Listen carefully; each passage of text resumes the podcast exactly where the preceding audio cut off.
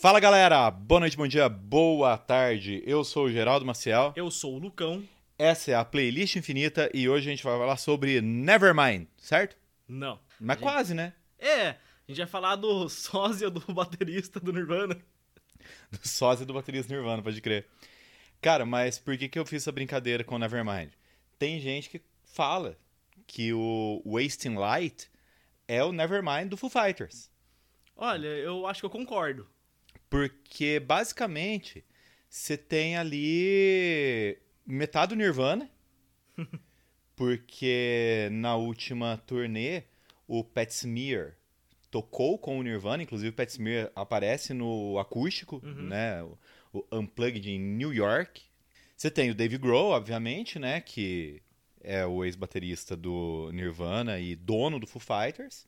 Você tem o Butch Vig, que produziu Nevermind, produzindo esse disco. E ainda de lambuja, você tem o, o Chris Novoselic, que era o baixista do Nirvana, tocando baixo and acordeon em uma faixa, que é a I Should Have Known. Uhum. Eu não sei o que, que você acha, cara. Eu acho esse o melhor disco do Foo Fighters. Eu acho, assim, de- mano, de longe, assim.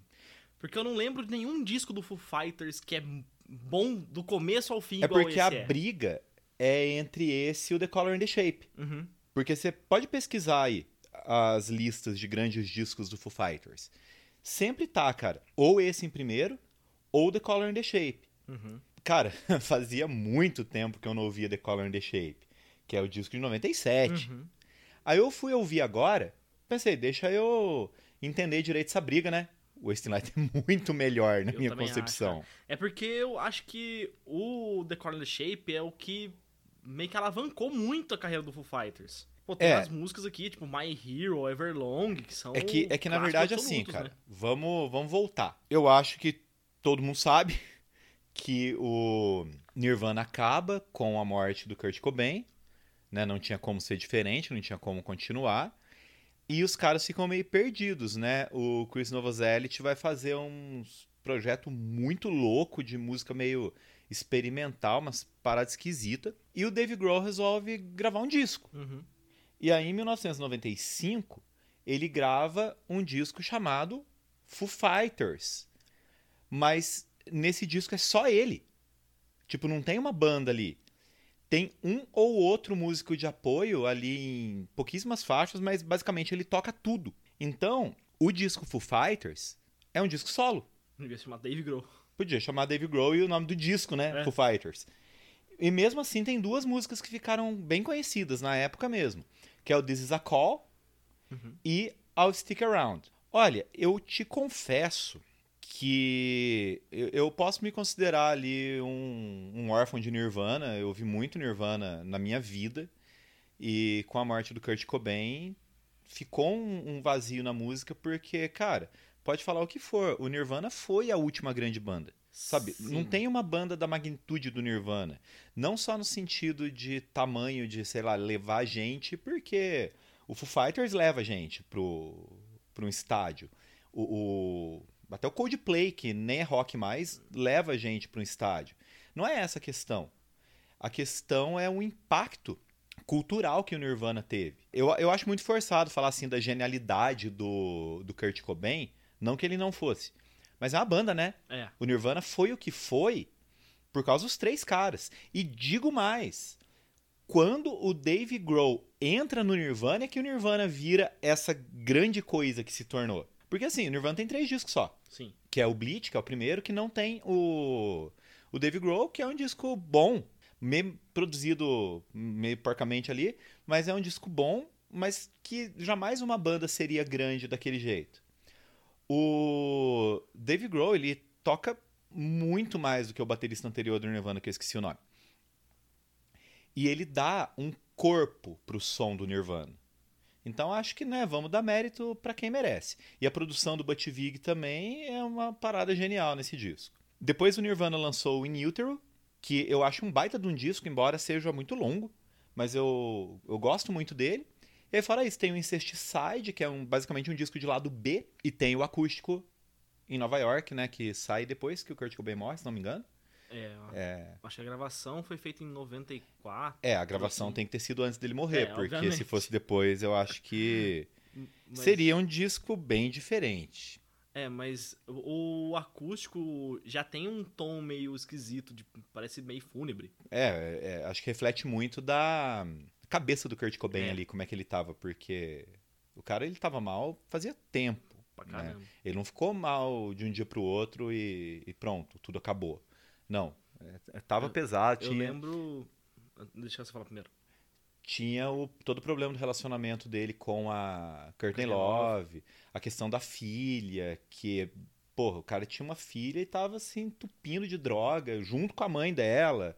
É uma coisa extremamente complicada. Tinha a questão do sucesso, porque ele nunca pensou que Nirvana pudesse ser uma banda tão absurdamente gigantesca que ia ditar rumos de comportamento, sabe? É, então, eu ia falar que. eh, eu lembro que o João Gordo, um- numa dessas entrevistas dele, que ele fala das coisas que ele viveu no- nos anos 90, ele falou que ele deu um rolê com o Kurt Cobain. Ele falou assim: Meu, eu nunca vi um cara com tanta grana, com tanta droga na frente dele, o cara tão triste, velho. Ele, assim, ele falava que o cara parecia o espectro da morte, quase. Tão triste o cara parecia. Foi quando o Nirvana veio pro Hollywood Rock, né? Uhum. Inclusive, quem apresentou o Nirvana no Hollywood Rock falou, agora Nirvana, foi o, o João Gordo. Uhum. né? Foi ele. E aí, né, tudo acabou, então, como eu falei, vamos dar mérito pra quem merece, e o Dave Grohl merece sim. O primeiro disco do Foo Fighters tá longe de ser perfeito, mas é um bom disco. Só que aí você falou, só My Hero e Everlong, que estão The Color and the Shape, que é 97, mano, são dois hits que toda banda queria ter, tá ligado? Pra caramba. Everlong até hoje todo mundo sabe cantar essa música. My Hero, eu me lembro assim, foi a primeira música do Foo Fighters que me pegou. Eu acho ela uma puta música, velho.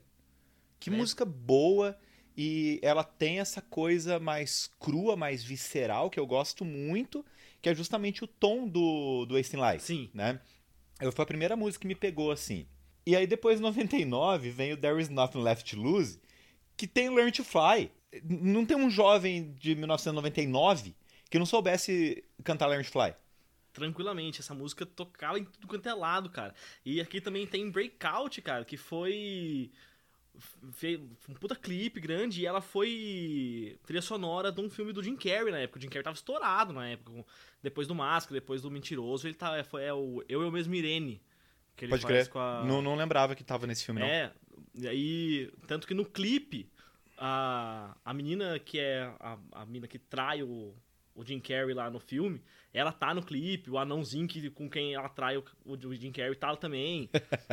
e o Dave Grohl é o cara do esquisitão que se ferra, né? E o- os clipes do Foo Fighters sempre são muito engraçados, Sim. né? O Learn to Fly é um exemplo que, pô, é o Dave Grohl e o Taylor, eles meio que tomam um certo holofote ali, porque eles são muito engraçados. Eles Sim. ficam se vestindo de tudo quanto é coisa. Bom, depois em 2002 vem o One by One, que teve All My Life e Times Like This. Quer dizer, a banda tava meio fabriquinha de fazer hit, Tá, né? Pra caramba.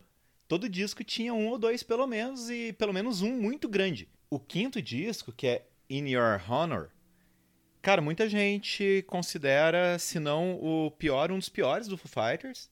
E mesmo assim tem Best of You. Ah, eu acho que Best of You é o maior hino do Foo Fighters. Porque eu acho que. Cara, em show, já pensou? Exatamente. é que eu nunca cara. fui no show do Fighters, gostaria, inclusive. Tá aí, né? Estão chegando aí no, no Lollapalooza. Mas como é que você não vai berrar esse refrão? Não tem como. Eu lembro que na época que saiu o clipe, saiu o disco, era um, foi um negócio absurdo. Que tocava em tudo quanto é lugar, em todos os negócios de clipe, MTV, VH1, todo lugar tava tocando esse, esse clipe, cara. É, foi um negócio absurdo. Cara, eu tô pensando um negócio aqui. Eu falei que a, todo mundo na época sabia cantar, mas o Foo Fighters tem umas músicas que são muito inesquecíveis, né? Uhum. Porque eu tô lembrando agora, porra, nessa época tava lá, ouvia tudo, Foo Fighters, não tinha como não ouvir, mas eu lembro nitidamente das músicas até hoje. Pô, tem música aqui de 20 anos, tem música de 25 anos. Tranquilamente, você não esquece, cara. Aí, meu querido amigo, em 2007 vem Equal Silence, Patience and Grace. Esse disco é bem esquecível, né? Bem esquecível. Tem The Pretender, que é o maior hit do disco, mas diz que, que não deu muito certo, né? É, acho que é outra música só que, que dá pra. Que foi clipe e tudo mais, é Long, Long Road to Ruin. Que tem um clipe. Uma. É o Foo Fighters fazendo uns clipes engraçados. Cara, eu de nem me lembro dessa música, eu Porque juro. ele é meio. Lembra um pouco aquelas novelas esquisitas de médico, gente fugindo de carro. Tipo, ER, plantão médico? É, só que mais puxado pra um IR mexicano da vida, tá ligado? Ah, entendi.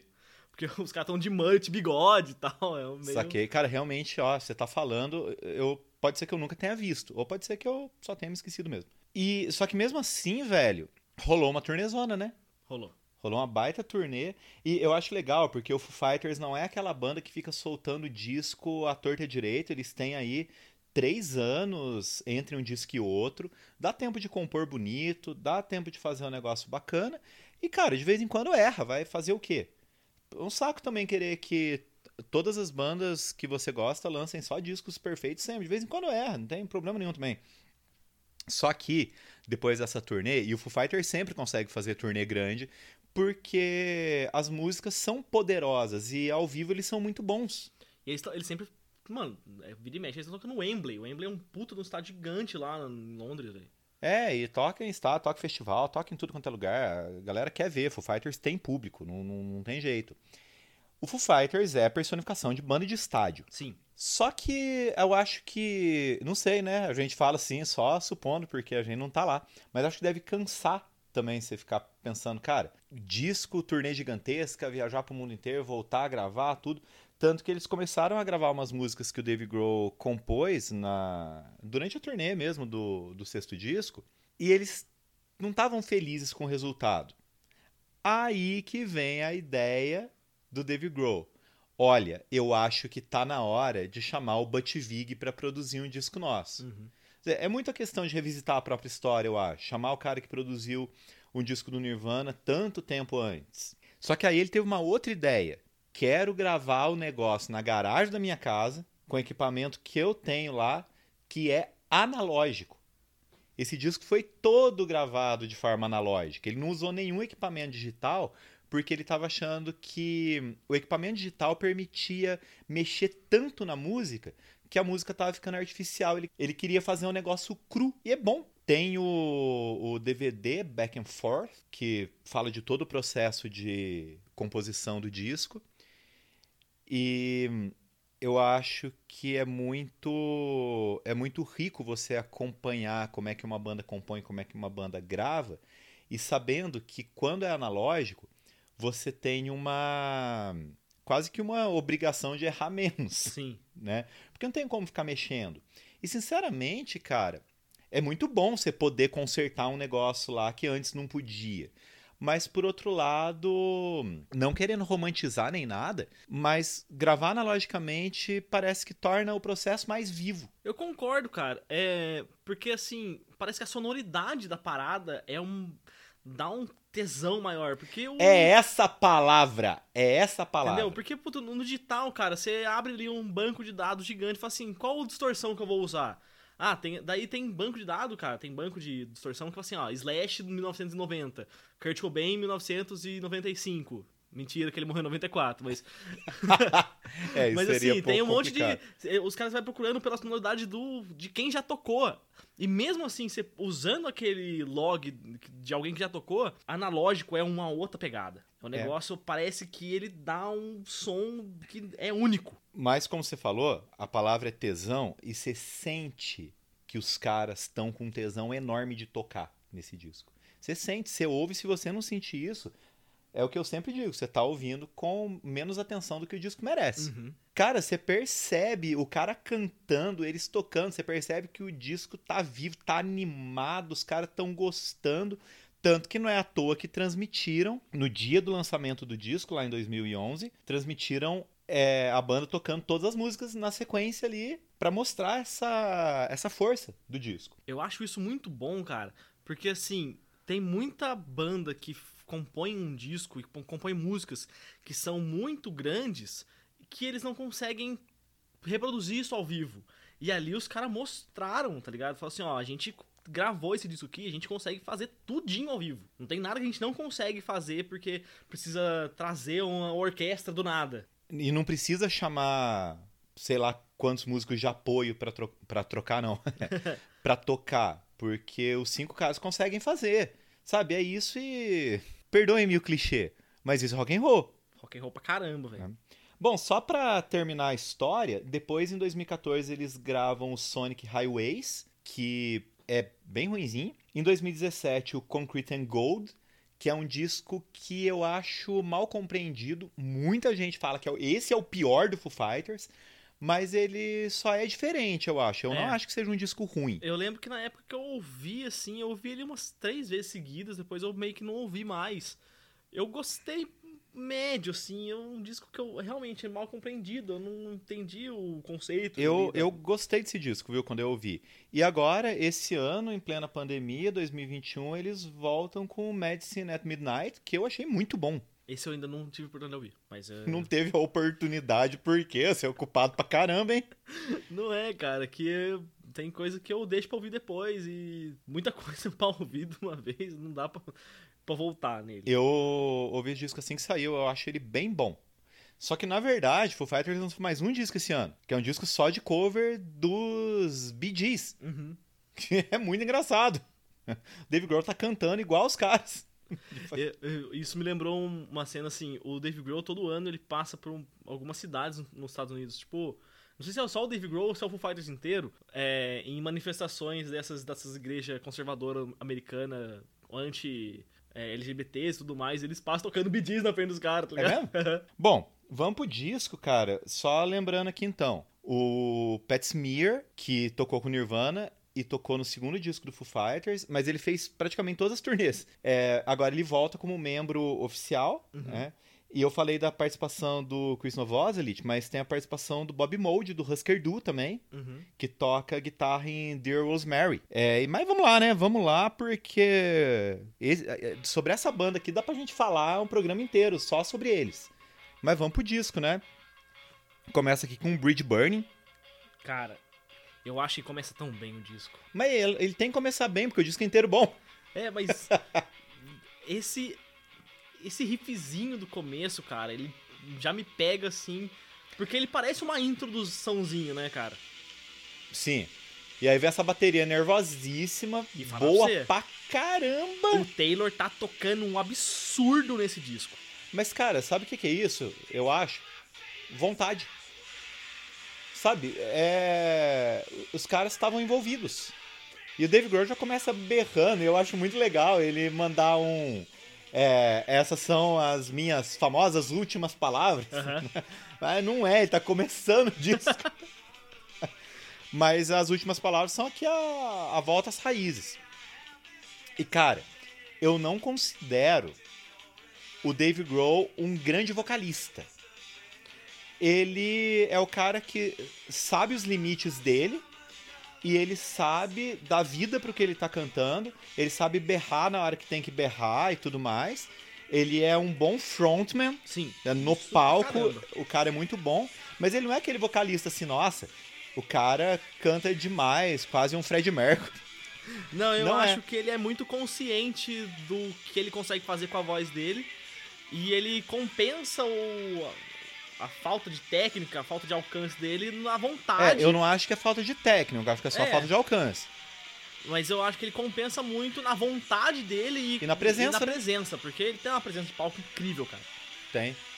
Cara, eu tô me coçando tanto pra ir ver o Foo Fighters no Lollapalooza. Cara. Pior que eu também, cara. Porque Nossa, eu só tô esperando aí. Eu nem lembro que dia que vai sair esse programa, que a gente tá gravando agora. A gente tá gravando aqui no dia 4. E os ingressos pro Lola vão ser colocados à venda no dia 18. isso. Aí que vai ter preço e tudo mais. A gente não sabe se vai ser o mesmo preço de quando vendeu ah, lá no começo, né? Por causa do atraso e tudo mais, do cancelamento, do, adi- do adiamento, né? Mas eu tô me coçando de vontade de ir, cara. Pior que eu Nossa. acho que esse domingo do Lollapalooza vai ser legal pra caramba, cara. Vai! Eu até tava dando uma pesquisada numas bandas que eu não conheço ali. Ouvi Idols, que é uma banda boa, cara. Isso, a gente tava conversando outro dia, Uhum. a gente nunca tinha ouvido falar, né? Mas ouvi uma banda boa, vai ser da hora, sei lá. É, mas talvez só o Foo Fighter já vale a pena, né? Ah. Bom, depois desse começo vigoroso, essa é a palavra, vem Rope. Que, bom, vigoroso, acho que o disco inteiro é vigoroso. eu, não, eu não vou repetir a mesma palavra pra todas as músicas, cara, mas é isso. Né? E esse efeitinho que ele dá aqui, super envolvente. Já tem uma uma guitarra que parece que vai tender pro punk rock, mas não tende, ele dá uma enganada na gente nesse começo. Já tem um vocal mais um pouco mais tranquilo, mais melódico, ele tá cantando mais grave. É, porque a voz aguda que vem atrás dobrando é a do Taylor. Sim. Que Cara, eu não tenho bem certeza, mas ele não fazia tantos backing antes. É. Aqui ele começa a fazer mais. Sim, É. eu acho que ele começa a fazer os backings mais ali no, no terceiro disco, quarto disco por aí. Eu acho que no quarto, hein? Uhum. Mas tá, estamos conjecturando só também, né? Dane-se. O que interessa é que a música é boa pra caramba. Caramba, Rope Ah. é uma baita música, cara. E eu, eu, eu acho no refrão, o Taylor faz um, um, um arranjo na bateria nesse, nesse condução que ele parece que tá. Ele vai no copo, que é na parte do meio ali do, do prato, e ele vai fazendo vários tipos de som muito perto ali. É, cara, deve ser muito difícil fazer isso. E eu.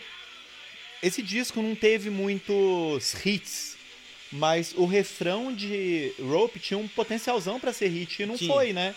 Tipo, a galera que gosta de Foo Fighters conhece tudo. Até porque quem gosta de Foo Fighters conhece esse disco, De tipo, decorado. Mas não teve nenhum grande hit pra fora desse meio, além de Walk, né? Que é a última música.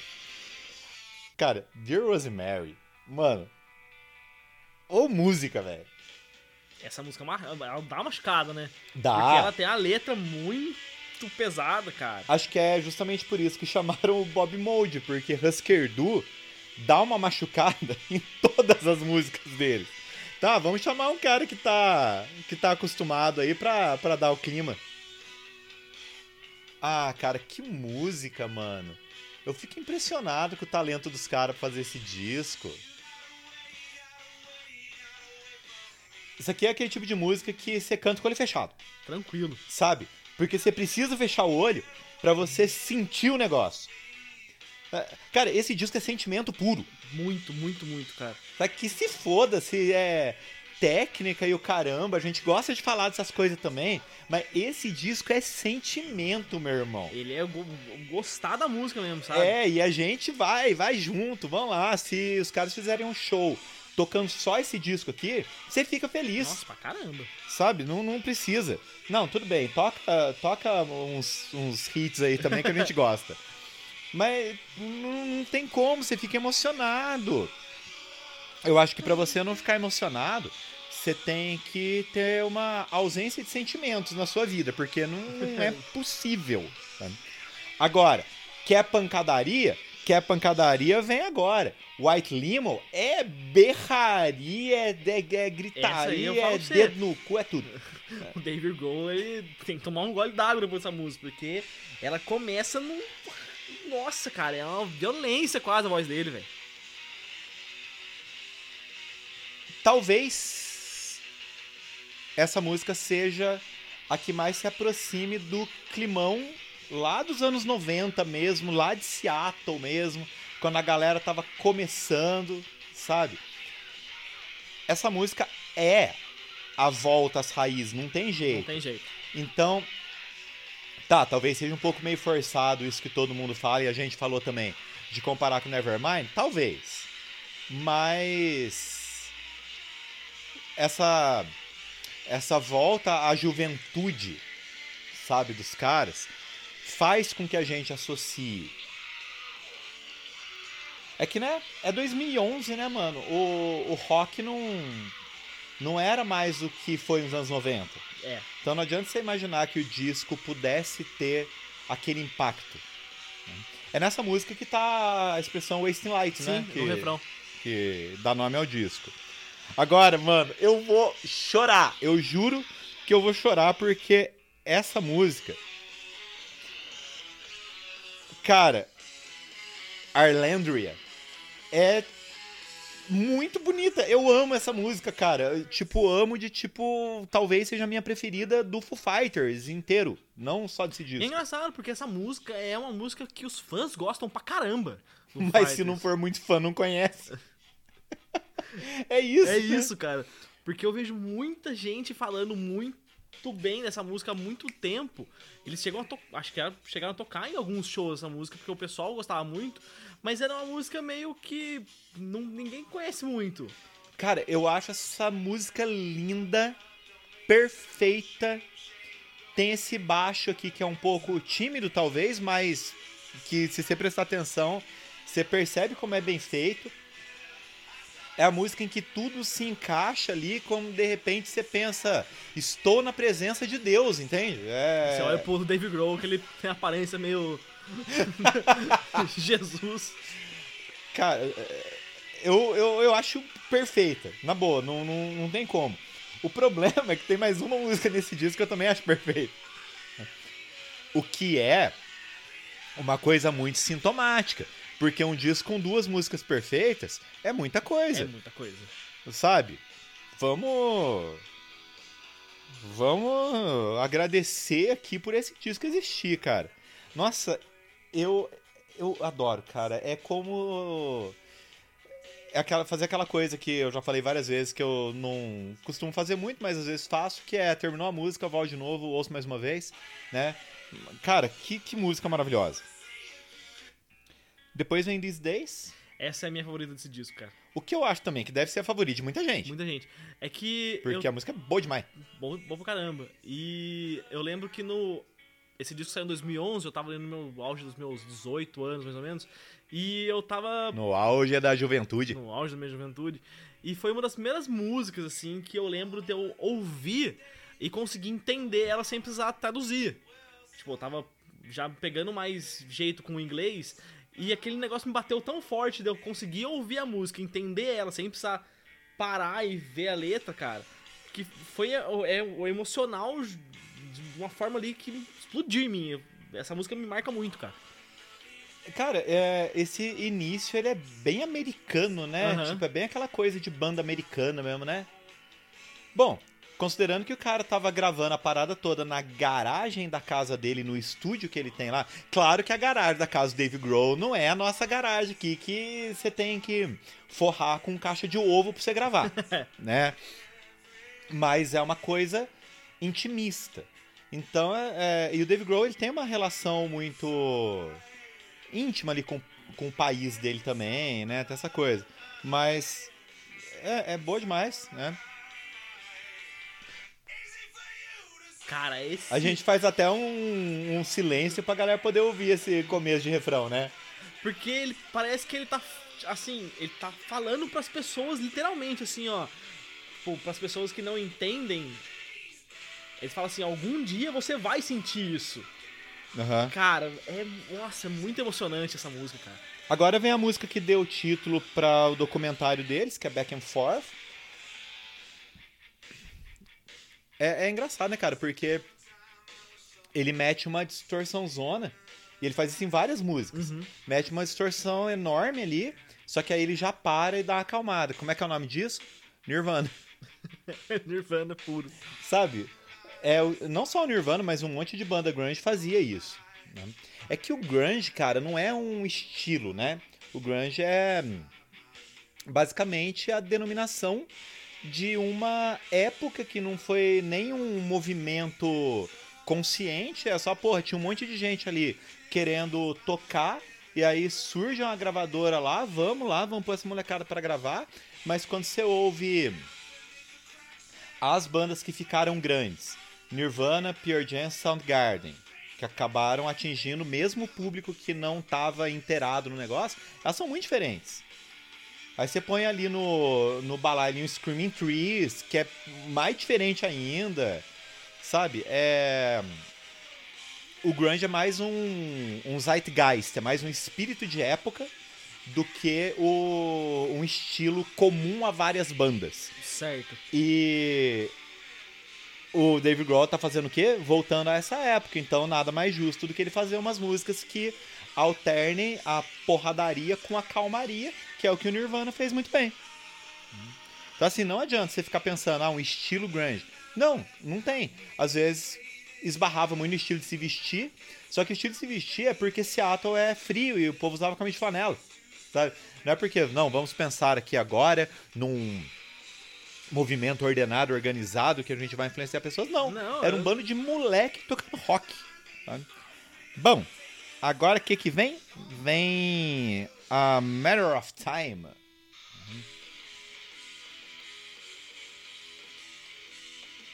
Cara, ó como encaixa essa bateria com essa guitarra. Caramba, é. Eu acho que é um dos começos, assim, mais perfeitos do, do disco, velho. Porque n- não dá, cara. O disco ele é tudo muito bom. Mano, se cara. alguém falar mal desse disco, a pessoa é esquisita. É muito esquisito, cara. Mas é- eu- eu acho que o, o ponto forte dessa música é o refrão. Mas o, o Dave Grohl, cara, ele tem um talento pra fazer refrão que é muito grande. Eu não sei nem se eu já falei isso, mas se eu já falei, eu faço de novo. É... Ah, banda que enche estádio precisa disso, né? Sim. Como é que você vai fazer? Você vai encher estádio com música com refrão ruim? Vai fazer todo mundo cantar o quê? Imagina o, se o Foo Fighters fosse uma banda shoegaze, tá ligado? Ah, como? ah, cara, é que junta tudo, junta essa potência musical com a presença do Dave Grohl, né, que é enorme, com o talento de fazer refrão, é banda de estádio.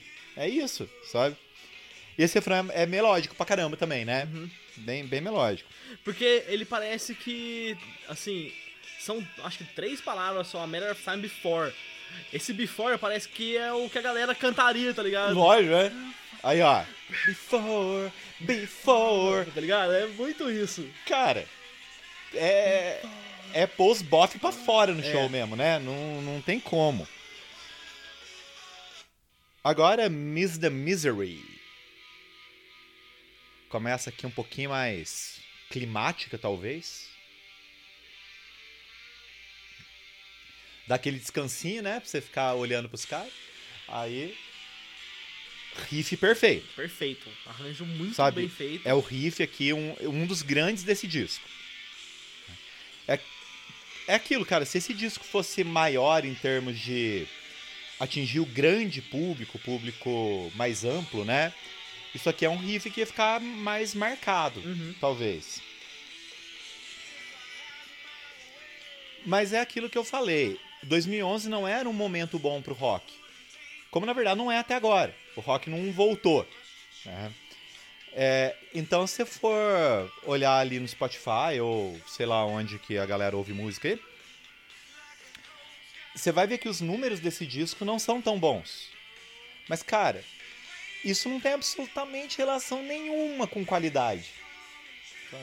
Não dá pra gente medir dessa maneira. Não dá pra gente pensar em comparar o Foo Fighters 2011 com o Foo Fighters de 97. Que na década de 90 a galera ouvia muito mais rock. Então, né? Bom, vamos pra próxima aqui, porque essa aqui é a outra música perfeita do disco. A outra música que gruda na cabeça. I should have known. Como é que você não canta esse negócio? Como é que você não fica com vontade? Como é que você não fica no desejo de montar uma banda? Nossa, acho que o Foo Fighters ele me desperta isso toda vez que eu escuto. Eu falo, nossa, quero montar uma banda pra tocar, cara. De qualquer É, jeito, é, junta os caras e vão tocar qualquer coisa, velho. Vamos tocar cover do Full Fighters. Aí você precisa de três guitarristas. É, tem esse problema. E essa música dá vontade não parar. Apesar da próxima ser muito boa, né? É o grande hit do disco. Essa música dá vontade de você não passar pra próxima, porque ela vai te envolvendo daquela coisa que você gosta de falar, né? A música parece que te abraça. E você quer morar na música. É. Porque ela começa calminha e tal. E assim, ela não tem uma grande explosão de ficar muito rápido e muito pesadona. Ela vai te envolvendo ali naquela situação. E quando ela cresce, ela cresce, mas ela mantém a serenidade. Sim. Cara, te juro, meu amigo. Eu queria cantar essa música no palco. Quando faz muito tempo que eu não subo num palco, eu queria muito cantar essa música no palco, porque é a música dá vontade de se cantar e alto, no, no- com equipamento, com tudo. Aí, ó.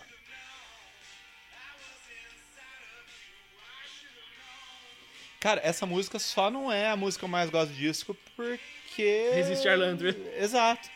É, a, a outra existe. É isso, né? Mas não tem como, cara. Aqui que poder que essa música tem. Mas vamos terminar aqui. Vamos pra Walk. Eu acho o- o- essa música tem, tem um clipe muito engraçado, cara.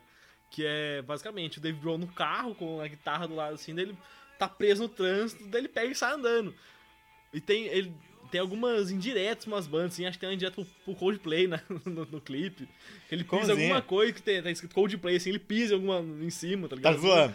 Cara, eu, eu vou. Eu, eu não tô dando certeza absoluta do que eu tô falando aqui, mas eu tenho certeza que alguma coisa do Coldplay tem. No vídeo, cara. Olha, se tá zoando Coldplay, eu já acho bom. Eu tenho umas bandas, cara, que eu acho que nasceram pra ser zoadas. Coldplay é uma dessas, Limp Bizkit é outra. Sabe, você tem que zoar essas bandas, porque, putz, grilo. É que Coldplay ainda, na minha opinião, ainda tem umas coisas boas. Limp Bizkit é só ruim mesmo. É que o Coldplay ficou tão esquisito que as poucas coisas boas que eles fizeram lá no segundo disco, já esqueci, já, já não, não- já perderam a credibilidade, já não leva em consideração mais. Ah, pelo amor de Deus.